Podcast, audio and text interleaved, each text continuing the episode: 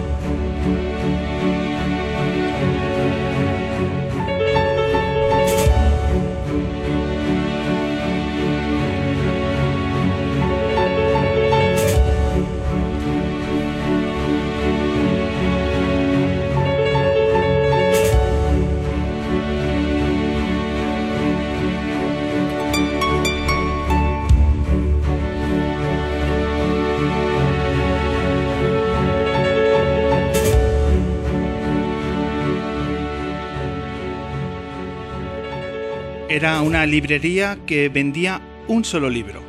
Había 100.000 ejemplares numerados del mismo libro.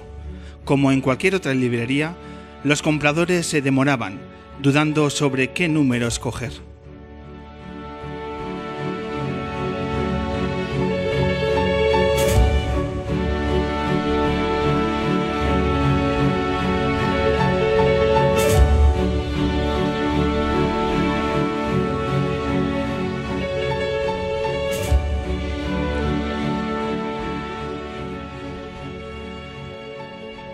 Bienvenidas, bienvenidos, edición número 319 del hombre que se enamoró de la luna, emitiendo aquí en M21 Radio para toda la ciudad de Madrid desde el escenario del Café La Palma, lo que es ya un mítico espacio de radio en la capital.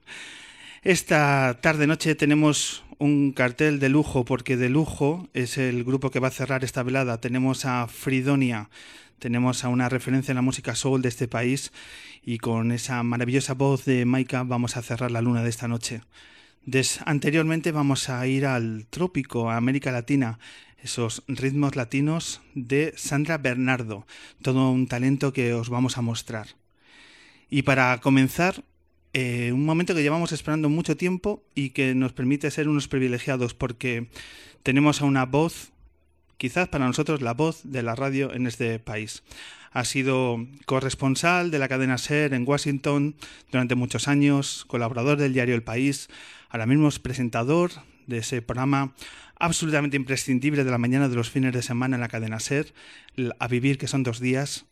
Y uno tiene el privilegio de decir, y este es el maravilloso aplauso para recibirle, al gran periodista Javier del Pino.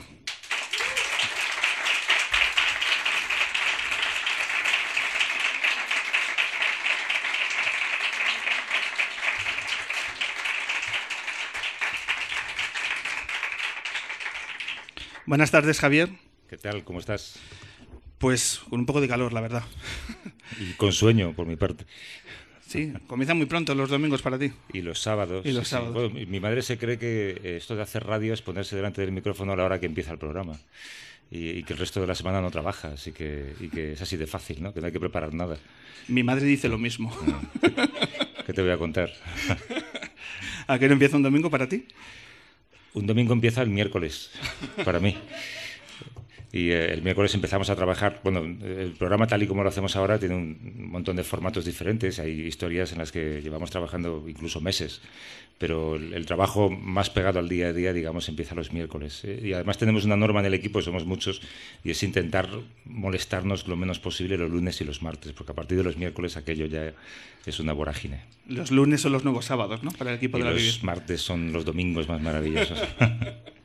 ¿Cuánta gente eh, está integrando el equipo de la Vivir? Pues eh, yo te diría que en cualquier momento siempre hay a lo mejor pues algún becario que entra y sale, algún redactor que entra y sale, pero en cualquier momento dado puede haber entre 11, 12 personas, 13 personas seguramente. Eh, trabajando directamente en, guion y en producción del programa, y, eso sin contar luego, por supuesto, realizadores eh, un poco como vosotros. Y, y, luego tenemos una eh, grandísima ventaja y es que detrás de nosotros está la cadena SER, ¿sabes? Entonces, si, de repente pasa algo o si te hace falta eh, cualquier cosa, pues tienes ahí a, cientos de periodistas que te pueden echar un cable. ¿no? La verdad es que me siento muy bien, muy bien amparado. Mm.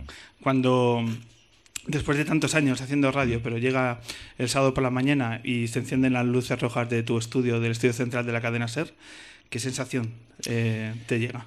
Pues sabes que em, yo sentía más responsabilidad como corresponsal de la que siento ahora como eh, locutor, que es una palabra que me gusta mucho cuando me llaman locutor. Es usted un locutor.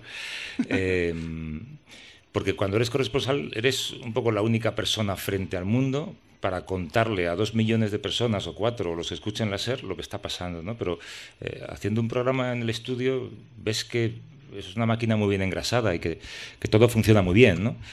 Y, siento menos responsabilidad que cuando, cuando estás más solo. ¿no? Dicho esto, eh, hay, eh, hay un viejo maestro de la radio, llama Luis Rodríguez Olivares, que solía decir que a la luz roja nunca le tienes que perder el respeto. ¿no? Eh, entonces yo tiendo a, tener, a tener mucho cuidado. Y, también, igual que se te puede escapar un tweet que no quieres escribir o, no quieres publicar, hay que tener mucho cuidado, no se te escape un comentario que no quieres que se oiga. Nosotros tenemos también luces rojas, tenemos público, público culto, guapo, con inquietudes. Como el mío. Sí, es que tenemos muchos puntos de común, Javi. Eh, ¿Te gusta este formato cada vez más recurrente de, que la radio se abra al, sí. público? Además, mira, te diré una cosa. Yo, eh, claro, después de tantísimo tiempo, eh, tiempo trabajando, trabajando solo en, Estados Unidos o escribiendo para el periódico, cuando de repente decidí volver y hacer un programa, Aquello me pareció un poco complicado, pero me pareció inmensamente más complicado sujetar un micrófono de pie. Eh, me pareció mucho más complicado cuando de repente me dijeron, sabes que tienes que hacer el programa en teatros de vez en cuando, que te tienes que ir, yo qué sé, pues a Barcelona y hacerlo en la Plaza de Cataluña, o irte a, Salamanca y hacerlo en la universidad, ¿no? Entonces, claro, el primer día que de repente alguien como yo y seguramente como tú, que somos al fin y al cabo pues eh, periodistas, acostumbrados a escribir o a hablar en soledad, ponerte delante de 300, 400, a veces mil personas y salir al escenario tú solo, dices, pero yo qué, coño he hecho para estar aquí, ¿sabes? Yo, yo, no me dedico a esto. Y, luego enseguida descubres que mm, la gente que escucha la radio eh, ama la radio. Y, es capaz de perdonarte muchas cosas y, que es gente muy cálida y que, siempre te dice lo que le gusta y muy pocas veces lo que no le gusta y, al final esas salidas al exterior y hacer radio delante de la gente en directo eh, se han convertido para mí en un momento muy agradable, muy mm. agradable. Eh, yo tuve la oportunidad hace unos meses de, de, ver una de vuestras ediciones en el Teatro Lara. Ah, sí, ahí presentamos el disco, creo. Eso es, presentando, presentando el disco. Y la verdad que esa calidez ¿no? y ese tono de, mm. de respeto ¿no? que, que, que, se tiene. ¿no? Y... Que es complicado porque, y a ti te pasa ahora mismo, y tú no lo sabes, pero tú ahora estás eh, andando por una cuerda floja, que es la de agradar a esta gente que está aquí en directo, pero no aburrir a los que luego lo van a escuchar en la cama o en su despacho, en su casa o donde estén. ¿no? Y cuando estás en directo en el Teatro Lara con mil personas, tiendes a ser populista. Y bueno, pues si haces reír a esas mil personas, pues haces reír, pero luego dices, joder, pero a lo mejor a los que están en casa, que son dos millones, les estás aburriendo, ¿no? Entonces siempre hay que buscar ese equilibrio. ¿Y el hecho de las cámaras de televisión en los estudios de radio? Estoy en contra. ¿Por qué? Ya te lo digo. Porque la radio es radio. La radio es, es voz y, la voz, eh, yo creo que la voz es, es, es mucho más transparente que la imagen de la televisión porque la imagen te distrae. Mira, hay un buen amigo que con él coincidí además en Washington, que es eh, Lorenzo Milá, eh, que ha hecho mucha televisión y sigue haciendo televisión porque ahora está de corresponsal en Roma que siempre me decía que a él, los amigos y los familiares, siempre le dicen, te he visto por la tele, se te estaba levantando el pelo por la parte de arriba. O te he visto por la tele y había detrás una señora con un paraguas rojo. Nadie le dice, te he visto por la tele y te he escuchado lo que me contabas. ¿No? Porque la tele está llena de cosas que te eh, trasladan a sitios y te fijas en el paisaje y te fijas en las ojeras. ¿no? Mientras que la voz eh, lo transmite todo, te permite centrarte y, además yo tengo la teoría de que la voz eh, enseguida te desvela un poco las características más humanas del individuo, ¿no? Tú sabes si el tipo es honesto o sabes si el tío eh, te la está jugando, sabes si te está engañando, puedes manejar con ella el sarcasmo, la ironía. Así que yo creo que las cámaras no tienen ningún sentido. Aparte de que los ejecutivos de la radio se piensan que eh, pones una cámara y ya, ya está, ¿no? Y lo, transmites y lo va a ver mucha gente. Hagamos, siempre digo, hagamos lo que sabemos hacer, que es radio, ¿no? Los que nos dedicamos a esto. ¿Dónde cabe la, la innovación ahora mismo a la hora de hacer radio? En todos los sitios en cada esquina de cada hora puedes innovar. Y, yo cuando empecé el programa era un folio en blanco y recuerdo que la gente durante meses decía, este tío es muy raro, esto que suena es muy raro, hasta que luego la gente se va acostumbrando y la innovación deja de ser innovación y se convierte en algo más habitual. ¿no?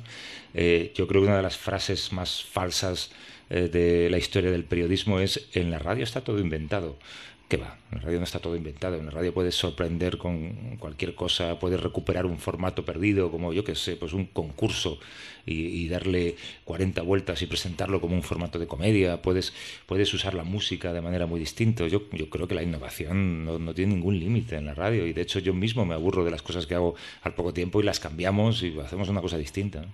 Hay un ejercicio de autoexigencia, ¿no? De, sí, de hacer cosas nuevas y, de sorprender. Sí, y luego también por respeto al... hay, hay, hay, dos cosas que tienes que hacer si te dedicas a esto. Una es eh, respetar el medio el medio te ofrece muchas herramientas, tienes que utilizarlas y tienes que respetarlas. Es como si tú escribes en un periódico y pones falta de ortografía, joder, pues no las pongas, ¿no? Entonces, cuida las músicas, cuida los ambientes, eh, crea espacios, eh, descubre cosas, ¿no? Eso, norma número uno. Norma número dos, respeta al oyente. ¿Sabes? Eh, hazle pensar o, asume que el oyente es seguramente más inteligente que tú. No le trates como a un zoquete al que le puedes hablar de cualquier manera y, que te va a comprar cualquier cosa, La innovación también puede ser devolver espacio a la inteligencia y no tanto a la opinión. Yo creo que nuestra radio está saturada de opinadores y de tertulianos que muchas veces se acercan a un micro con el piloto automático puesto y que no nos ofrecen contextos interesantes para entender la realidad. Esto es un debate que lleva años en marcha, ¿no? Eh, pero sin embargo seguimos teniendo programas en los que todo el mundo habla al mismo tiempo y, tertulianos que están en varios medios a la vez, diciendo seguramente cosas opuestas en cada uno de ellos. Em, yo creo que es tan sencillo y al, tío que lo presenta le resulta tan entretenido ver que dos tíos discuten que no se da cuenta de que si dos tíos dialogaran en vez de discutir, a lo mejor aprendería más. Eh, esto me parece que es incorregible y que nos estamos quizá italianizando en este sentido, ¿no? que nos estamos ya acostumbrando demasiado a que el volumen de los medios es más alto de lo que solía ser. Pero se puede cambiar si alguien quiere hacerlo, se puede hacerlo. Yo estoy dispuesto a hacer cualquier programa en la COPE cuando me lo pidan o. Javier, eh, ¿qué sientes cuando un compañero de otro medio utiliza un micrófono de radio en el año 2018 para pedir bombardear la ciudad de Barcelona? Ostras, es que se dicen muchas barbaridades. ¿eh? Pero muchas barbaridades. Eh, criticamos a Quim Torra porque habla de crisis humanitaria en Cataluña y no nos damos cuenta de que nosotros estamos alentando también determinados nacionalismos que son tanto más peligrosos. Eh, estamos en un país que nos ha dado a Federico Jiménez Los Santos. Así que... Nada más que añadir. Cualquier cosa puede pasar, ¿no? y, que, y que a mucha gente le ha marcado es, un referente a nivel periodístico también. O sea, no, no, solo que haya que tenga oyentes, sino que hay mucha gente en las escuelas de periodismo diciendo, yo quiero ser como, como este tipo de periodista. Déjame pensar que no es así. Alguno hay. Seas tú, porque imaginar que un tío de 19 años quiere ser... el mundo va directo al apocalipsis, si eso es verdad. No, yo creo que hay, es verdad, es que es muy fácil. Eh, si tú insultas, la gente te escucha. Es que es así de sencillo. Y en Estados Unidos, los grandes popes de la radio, que son todos además conservadores, los eh, Don Imus o Rush Limbaugh, estos tíos eh, son increíblemente buenos insultando, cosa que a mí me parece una virtud que yo no tengo, ¿sabes? Y Federico Jiménez Santos es igual. Ahora, pues, si alguna vez me escucha esto, o sea, la retaíla que me puede soltar, y, y yo le aplaudiré al final porque lo habrá hecho súper bien, ¿sabes? Entonces, claro, tú insultas, la gente te escucha. Es fácil recurrir a eso. Eh, pero yo creo que el, tiempo también ha puesto a cada uno en su sitio, ¿no? ¿La radio en la que está él, cómo se llama? Eh, ¿Libertad Digital? Es radio, ¿no? Ah, es, radio. Es radio. Es que ¿dónde empieza una onda No tengo más preguntas. Eh, has citado antes tus tiempos en Estados Unidos. ¿Sigues escuchando la, la radio pública Absolutamente. americana sí. como referente? Sí, sí, sí. Sí, y, y por eso lo que yo eh, hago al principio, ahora yo supongo que un poco menos, pero sonaba tan raro porque se parece mucho a eso. ¿no? Yo creo que la radio había perdido, eh, pues por ejemplo, el tono sosegado que tenía ahora 25 eh, al principio. Ahora, ahora sigue siendo un informativo nocturno, pero también como tiene tertulias, pues a veces hay rifirrafes y los escuchas en la cama y te sorprende un poco que a esas horas la gente esté discutiendo. ¿no? Y la radio americana es, es, es radio sosegada, sencillamente. Es una radio que eh, hace una cosa que yo le digo mucho a la gente que trabaja conmigo, que es contar historias de la gente normal, ¿no? Eh, Cada persona, cada uno de los que están aquí, eh, cada uno de los que están en la calle de La Palma o en cualquier otro lugar, todo el mundo tiene siempre una historia que contar. Y tú le pones un micrófono, charlas con él con tranquilidad y de repente descubres que, yo qué sé, pues que su padre, mira, esta mañana hablamos con una persona que era una portera en el lavapiés y contaba cómo eh, de repente le preguntas por su madre y su madre dice que cuando nació, a la semana, pasando por la calle, le dijo a una señora, ¿me puede usted sujetar a este bebé que voy a la frutería? Sí, se lo sujeto. Y la madre salió corriendo y nunca más la vio. Entonces, siempre, siempre hay algo en cada persona. Y, y si, a- si cuentas la vida a través de las personas, entiendes mucho mejor la vida. Eh, y esto es un poco lo que hace la NPR. eh, explica muy bien lo que significa vivir allí, lo que significa eh, cualquiera de los grandes conflictos sociales que hay en ese país que tengan que ver con las armas, con el racismo. ¿no? Y se interesa mucho por algo que yo creo que en España nos, nos interesa poco, que es asumir que no somos el centro del mundo, ¿sabes? Que somos un pequeño VIP en el radar y que hay un mundo ahí fuera que debería interesarnos más de lo que nos interesa. ¿no? Eh, la NPR, por ejemplo, tiene un acuerdo con la BBC y todos los días tienen un programa de una hora de información internacional. Aquí en un medio convencional como la SER o como cualquier televisión sería impensable dedicar una hora a la información internacional. Claro, una de las cosas que se han perdido con la crisis de los medios de comunicación es exactamente eso, los corresponsales. Hombre, yo soy, yo soy una especie a, extinguir. O sea, yo he sido corresponsal de los de plantilla y de los de eh, tener un sueldo eh, fijo y de los de trabajar exclusivamente en eso y, y no tener que vender crónicas para llegar a fin de mes, que es lo que pasa ahora, ¿no? Ahora los corresponsales son freelance. freelance. claro. Ahora los corresponsales eh, eh, ganan lo que venden eh, y, y muy pocos de ellos. Jugándose sueldo. la vida en muchos casos. En muchos casos jugándose la vida y en muchos casos te asombraría saber por qué cantidad se juegan la vida. Hace, hace poco eh, hicimos una cosa en, en Segovia, en, una- en- en la universidad, y estábamos hablando un poco de cómo, eh, cómo la gente tiene que reciclarse. Entonces había ahí un periodista que era quien moderaba a- aquella conversación y era un, es un tipo ya más mayor que había trabajado toda su vida en el diario de Segovia. Y, entonces yo, yo conocía un poco su vida y lo que le pasó una vez que fue despedido. ¿no? Cuando fue despedido empezó a trabajar en la agencia F. Entonces yo conté públicamente que en esa mesa había una persona que hoy, además de participar en esta mesa redonda, va a hacer una crónica sobre lo que estamos contando y por esa crónica va a cobrar cuatro euros. Eh, y entonces él tuvo la dignidad de decir, eso que dice Javier es verdad porque esa persona soy yo. Entonces ese es el precio que se paga a veces. ¿eh? A, a lo mejor una crónica desde Siria la puedes comprar por 15 euros. Y el tío se ha jugado la vida. Este es el periodismo que hacemos ahora. Hay mucha nostalgia de los tiempos de, de Washington. Doble nostalgia, eh, personal y profesional. Sí, sí. La nostalgia personal, lo primero porque mis, eh, o sea, yo me he hecho mayor allí y, y mis hijas son de allí y, y mi- mis amigos están allí y, mi vida está allí. Pero que pasa es que vam- vamos mucho y, mantenemos todavía ese contacto y podemos, si no, sobrevivir, porque si no me daría algo, ¿no? Y nostalgia profesional sí, porque yo creo que mm, eh, la profesión de corresponsal es la mejor del periodismo. No no hay, creo que no hay nada. Fíjate que yo ahora hago eh, un programa con dos millones de oyentes, que tal, que, que, que vengo a otros grandes programas de radio como el tuyo y, y- y lo paso muy bien y, y la gente viene al programa y a la gente le gusta y tal. Pero, joder, estar a 6.000 kilómetros eh, con el jefe lejos y tú solo, eso, no, eso es impagable. Pero había, había mayor carga de adrenalina. Sí, cubriendo eh, la no solamente de adrenalina, tenía otra virtud que es también maravillosa, y es que tú te levantabas por la mañana y no sabías qué ibas a hacer. Eh, no, no sabías de qué te iba a tocar hablar o a, dónde te tenías que coger un avión de repente, ¿no? Si pasaba algo. Y esa sensación de, de, de que si, si tú no lo cuentas, tus oyentes no se van a enterar, esa sensación es fantástica. O sea, esa es la esencia del periodismo, ¿no? que es contar cosas.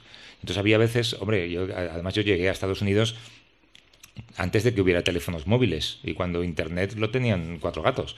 Entonces, claro, esa sensación de que de repente eh, estás contando cosas que la gente no sabe. Ahora tienes la sensación contraria. Ahora tienes la sensación de que, que también tiene sus virtudes, ¿no? De que como todo el mundo sabe todo, lo que hay que darle es elementos para que opinen y para que tengan criterio y para que crezcan intelectualmente. ¿no? Pero lo que es la noticia en sí, todo el mundo ya la sabe porque todo está retransmitido en directo.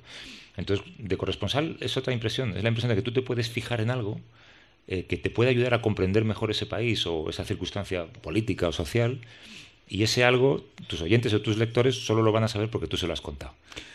Venga, traernos un recuerdo de, ese algo, de miradas distintas que tú tuviste la oportunidad de traer a tus oyentes en tus, en tus 15 años. Tantísimas historias, o sea, tantas últimas páginas en el periódico, tantas crónicas en la radio, ¿sabes? De cosas que eran nimiedades y que de repente se convertían en algo. Pero fíjate, es muy curioso porque em, la gente todavía me dice, cosa que me, ahora ya me provoca un poco de inquietud, me dice, ¿cómo me gustaba usted de corresponsal?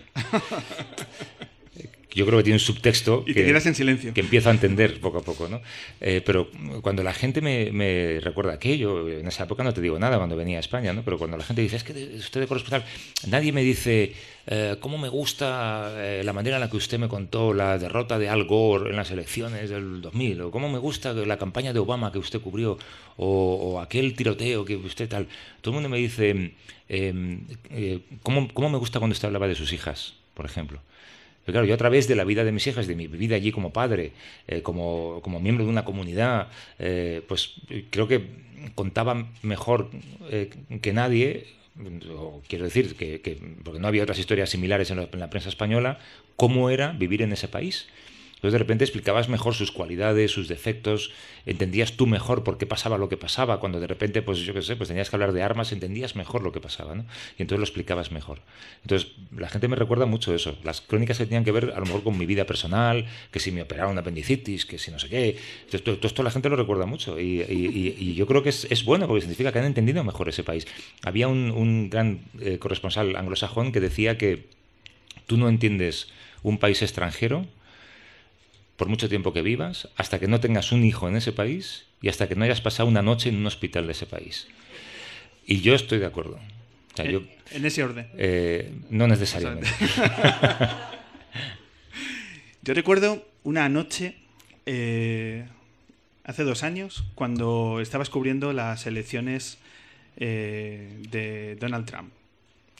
Con, Hace solamente año y tres meses. Año y tres meses. Sé que parece eterno, pero hace meses.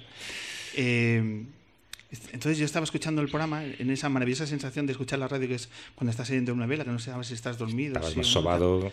No, no, no, no. Eh, pero estaba entonces te estaba escuchando y entonces estaba diciendo cuidado que está, que está ganando, que hay sorpresa.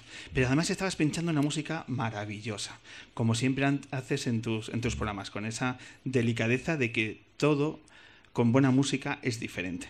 Entonces yo estaba eh, en esa sensación de dormir vela decir, ¡Uy, qué bonito es la victoria de Donald Trump! ¿Sabes? Como, eh, el, mundo se va a la mierda, pero qué temazo, ¿sabes? ¿Sabes? Entonces, eh, me siento mal porque he cogido un cariño a la victoria de Donald Trump por aquella noche porque eran unas horas de radio donde, sin gritar, sin enfatizar, se estaba diciendo que, que la noticia era que el mundo giraba hacia donde giraba y se puede ah. decir de, una forma eh, sosegada. Está bien, lo que pasa es que ahora no sé si dice lo correcto. Sí, sí, aquella noche Javi es que fue... Debería haber puesto los Ramones o algo así. no, pero como ejemplo de que la radio eh, genera unos recuerdos... Sin embargo, hay, eh, alguien me dijo, eh, dijo, se te veía que estabas hundido en, el tono que tú estabas empleando en, contar lo que estaba pasando, ¿no? Y es verdad que seguramente psicológicamente estaba hundido y físicamente seguramente estaba cansado, porque allí serían sabidos qué hora y con el cambio de hora. Pero es que en España yo creo que la, información se ha, y perdóname la palabra, carruselizado, ¿no? Entonces, carrusel deportivo, que es minuto y resultado, y todo deprisa y tal, y cuéntame. Yo con la información parece un poco lo mismo. Si no te la gritan, pues es que no va a ser verdad. ¿sabes? Entonces, si, si de repente intentas contarla desde diferentes ángulos, de una manera un poco más tranquila, y no centrándote en la noticia en sí, sino en lo que lo ha provocado, en las consecuencias, en los ángulos que puedes encontrar y tal, eh, parece que es que no estás dando noticias. La gente quiere eso. Es como, hombre, yo entiendo que el fútbol ahora, pues hacerlo eh, como si fuera hablar por hablar, pues a lo mejor no quedaba bien, ¿no? Pero, pero yo sí creo que hay una forma de contar la información que es mucho más tranquila, lo que no sé si la gente estaría dispuesta a aceptarla. Yo creo que hay mucha gente que está intentando que todo fluya más lento. Es como esos pueblos que no tienen ave, pero que reivindican que quieren llegar lento a Madrid, que no hace falta ponerse en una hora en Madrid, que queremos ir lento, o sea, que no todo vaya tan instantáneo y, y tan, tan fugaz. Y yo creo que todos esos contenidos que juegan a cuenta corriente eh, se están reforzando entre ellos. Y de hecho yo creo que una de las grandes ventajas de las que he disfrutado con este programa es que la gente está, está a favor de obra. O sea, la gente se levanta un sábado por la mañana y lo último que quiere es volver a escuchar a tertulianos que discuten sobre lo mismo, ¿sabes? La gente, eh, yo creo que hacía mucho tiempo que la gente quería que les dieras otra cosa, otra cosa que les hiciera pensar que les hiciera evadirse o trasladarse a un lugar o a un tiempo, como hacemos a veces con reportajes de memoria histórica o este tipo de historias. Entonces, como, como los oyentes están a favor de obra, porque llevan una semana entera, yo siempre digo, claro, que los, los oyentes de lunes a viernes son tíos que están eh, o a punto de entrar al trabajo y ver a su jefe, o dejando a los niños en el colegio y luego tienen que enfrentarse al día a día, o tienes que poner, eh, yo qué sé, pues hacer la casa, siempre tienes algo que hacer. Sábado por la mañana estás a favor de obra. Entonces, si tú cuidas un poco a ese oyente y le das eh, algo más elaborado, más tranquilo, están encantados. Y es, lo que yo creo que ha pasado. No, tiene ninguna virtud lo que he hecho. Yo creo que me he aprovechado de ellos, de su disposición a, escuchar. ¿Te gusta escucharte? ¿Qué significa esto? Acabas un programa y lo escuchas. Joder, qué va, tío. Eso, es, eso sería narcisismo eh, épico, ¿no? no nunca, jamás jamás. Creo que esa época, al principio cuando empiezas y eres becario, sí que te pones crónicas y dices, hostia, este tío no soy yo, pero, pero luego no, no, en absoluto. Comparto la, sensación. Pues entonces te tengo que pedir disculpas porque te, vamos a escuchar, Javier. Vaya, hombre. ¿Haciendo ridículo o haciendo...? No, yo creo que es un momento que lo recuerdas, porque creo que es un momento eh, donde, bueno, pues muchas emociones se pusieron al frente porque vamos a recordar el primer, los primeros dos minutos de tu etapa en el Avivir. ¿Vale? Año 2012, donde eh, arrancabas una nueva etapa aquí en, Madrid y hablabas con Montserrat Domínguez, la anterior presentadora del, espacio. Y sonaba tal que así aquel día el Avivir con Javier del Pino. ¿Estás por ahí? esto es de una crueldad, Javier del Pino. Me tienes que echar una mano aquí, hombre. No puedo.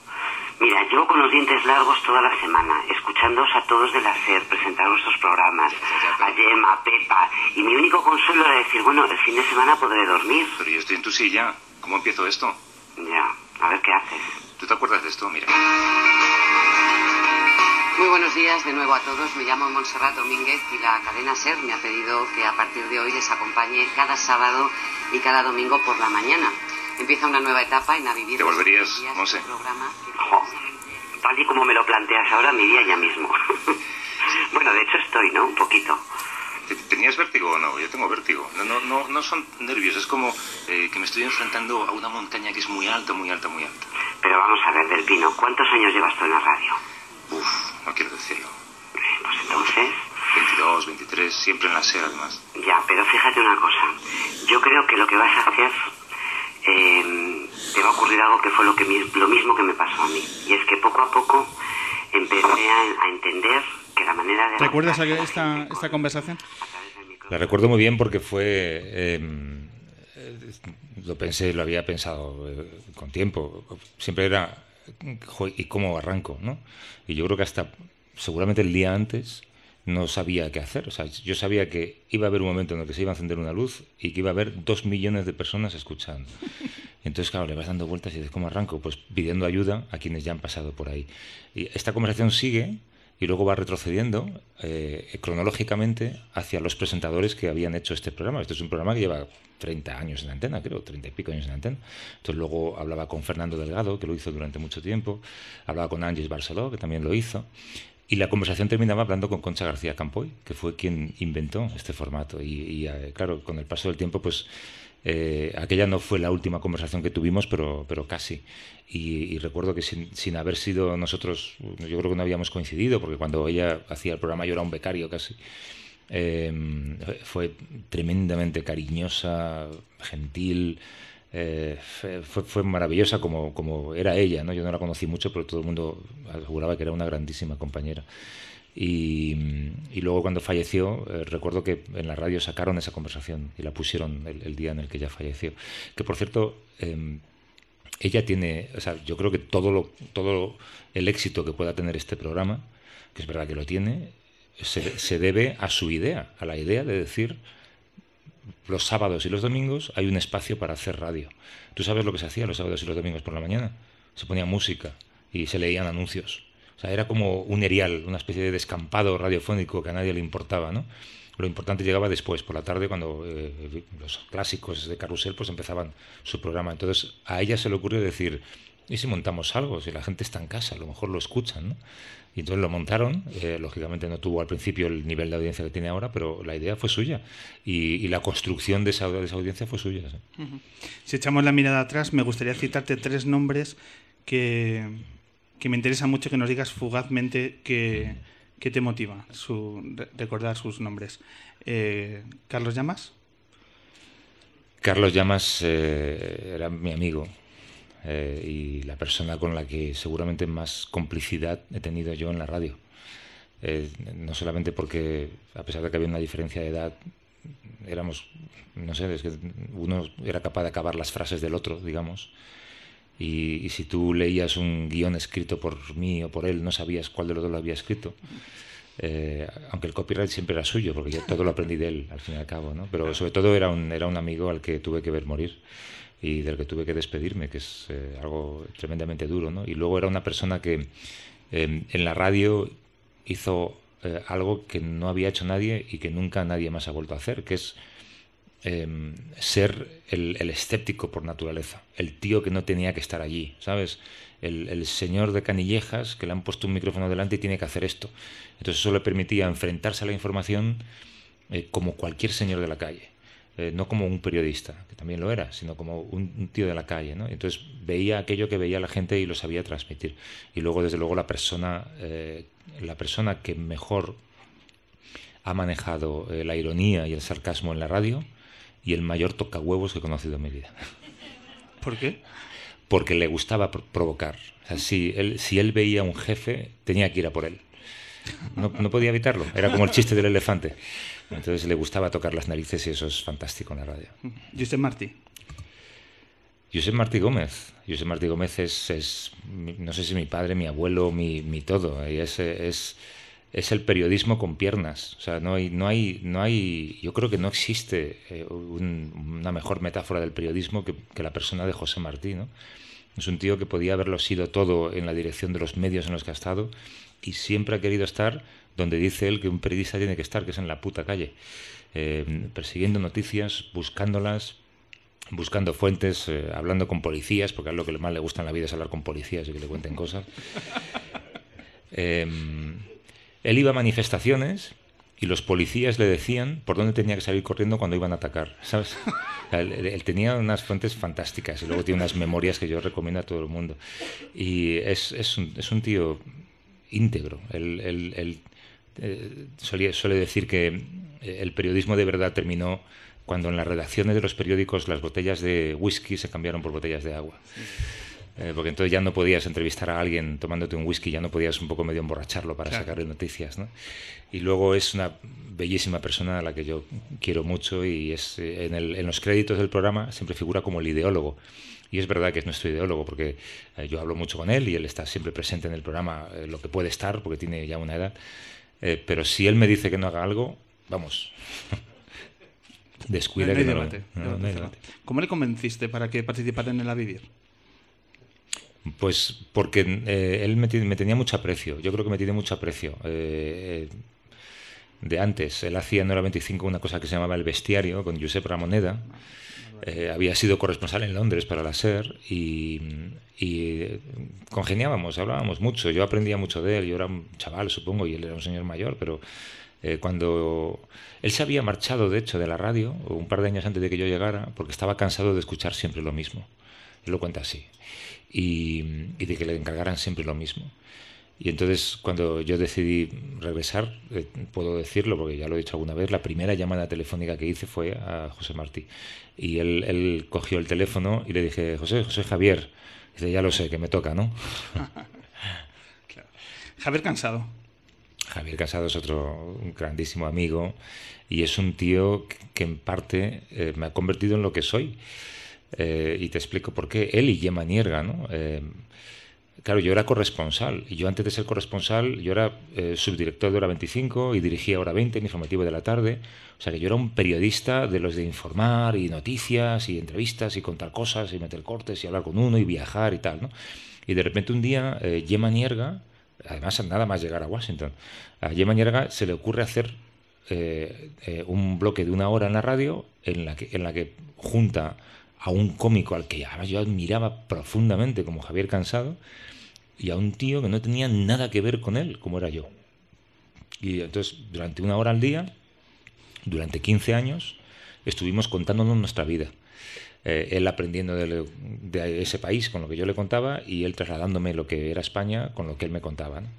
Y, eh, y digo que lo que yo soy se lo debo a él en parte porque si no yo sería un, un, periodista más de los de solo informar. No, no, no me habría lanzado un poco más a un ámbito más amplio como el de la comedia o el del entretenimiento ¿no? o el magazine.